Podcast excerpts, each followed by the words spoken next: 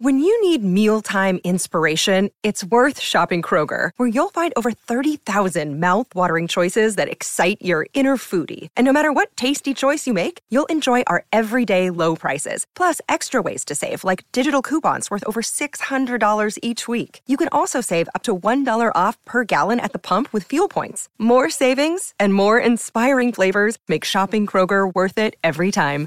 Kroger, fresh for everyone. Fuel restrictions apply. Another day is here, and you're ready for it. What to wear? Check. Breakfast, lunch, and dinner? Check. Planning for what's next and how to save for it? That's where Bank of America can help. For your financial to-dos, Bank of America has experts ready to help get you closer to your goals.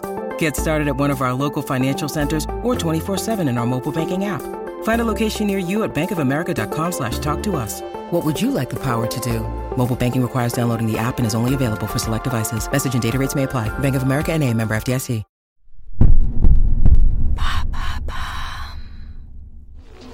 Bonjour, c'est Madame Meuf. Aujourd'hui, nous allons parler des thérapies pour remettre dans le droit chemin les brebis égarées de l'hétérosexualité et que les artistes de 1920, Eddie de Preto et Oshi, condamnent ferme. Ah ben, ah ben non. Attendez, Oshi et Eddie de Preto, mais c'est aujourd'hui ça. Ah merde Non, c'est une info récente Oh putain Ah ouais, merde oh ben, Alors je recommence alors, ok. Salut, c'est Madame Meuf. Aujourd'hui, c'est un mardi coup de gueule parce que j'ai découvert sur mes réseaux sociaux qui, comme vous vous en doutez, croulent de trucs de féminazie et autres LGBT attitudes, que plein d'artistes réclamaient l'abandon des thérapies de conversion homosexuelle à Christophe Castaner. De cette info, j'ai tiré deux enseignements. Un, j'avais complètement oublié que Christophe Castaner existait. Deux, je pensais surtout que ces thérapies, elles n'existaient plus du tout, du tout, du tout. Genre que c'était complètement révolu depuis, euh, mettons, euh, vol au-dessus d'un nid de coucou. Et ben bam, non, ça existe encore. C'est fou, hein on va parler de ça en 2021, absolument. C'est parti.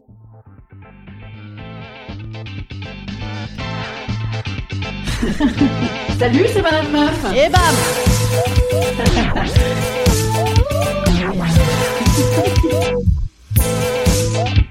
Et bam C'est Madame Meuf.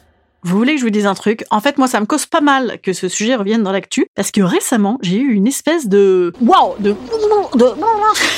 euh, conflit de génération spatio-temporelle et politique assez chelou avec ma mère à ce sujet-là. On était à l'apéro et on partait sur un grand discours d'ouverture et de tolérance sur l'appréhension de l'homosexualité dans les familles. Après descendre de bouteilles de rosé cul sec, ouais, on partait donc assez mal, absolument. Ah, je suis très très joueuse, moi. Et donc, moi, je disais que ça m'énerve quand on demande à mon fils, est-ce que t'as une amoureuse Et à ma fille, est-ce que t'as un amoureux? Voilà, je veux dire, tu peux demander à tout le monde, t'as un amoureux, une amoureuse. Un, ça prend pas plus de temps, et puis au moins, ça induit à rien de spécifique. Et là, bam, ma mère me dit, non, mais c'est pas non plus la peine de leur mettre ces idées-là dans la tête. Alors là, je me suis dit, mais ces idées-là, c'est-à-dire lesquelles? J'ai dû boire trop vite le rosé. Euh, c'est quoi? C'est le fait que euh, j'explique que c'est bien d'avoir un foyer où, tu peux tout nous dire, quoi que tu choisisses, on est là. We are the world. Non, alors peut-être pas Michael Jackson pour les enfants, mais enfin, vous voyez le, principe un. Euh, Parle-nous. Et euh, non, en fait, euh, côté génération baby boom, ces idées-là, c'était genre la fabrique à homo. Tu seras homo, mon fils. Et en même temps, moi, je vous dis ça, mon fils, il est en pamoison, et je pèse mes mots, devant Cristiano Ronaldo et Cyril Ferraud de France Télévisions.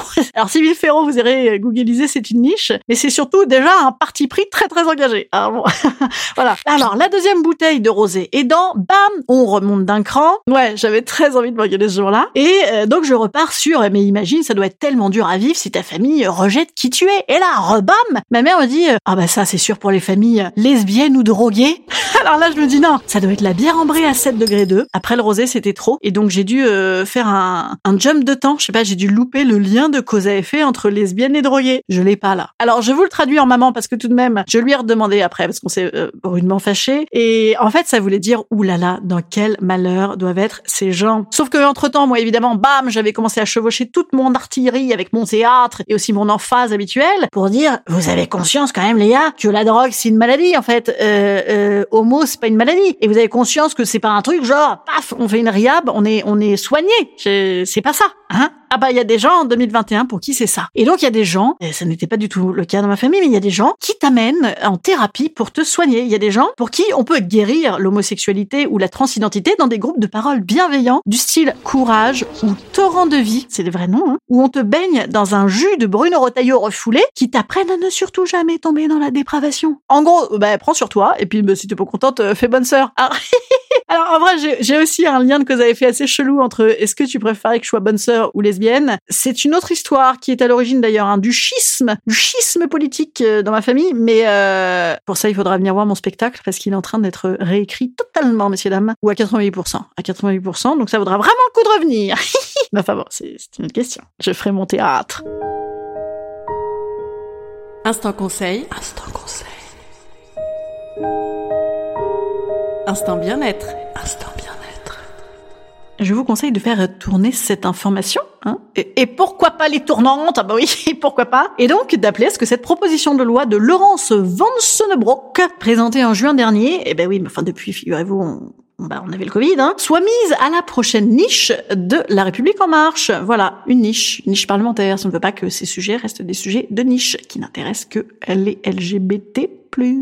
Allez, bon, moi je vous dis à demain, c'était le mardi coup de gueule. Demain, mercredi, question existentielle. Ouais, c'est ça le nouveau rythme euh, en test. Hein. En test, après on vote, euh, on fait des trucs euh, à main levée et tout et tout. Hein. Ah oui, et dernière chose, vendredi, je ferai un petit peu le répondeur de Madame Meuf. Si vous avez envie de me laisser un message, surtout de me poser une question. Voilà, si vous avez envie d'induire le sujet du podcast de vendredi, posez-moi une question sur Instagram ou par mail madamemeuf@gmail.com. Vous me laissez un mémo vocal en me posant une question. Si c'est mon numéro de téléphone, c'est le 07 87 non, non, mais posez-moi une question et j'y répondrai. Par contre, il faut poser la question avant. Bah là maintenant. Posez-la maintenant. Vous l'entendez, tac. Posez la question. Voilà, le, bah, le premier gagne, hein, bien sûr. Allez, à demain.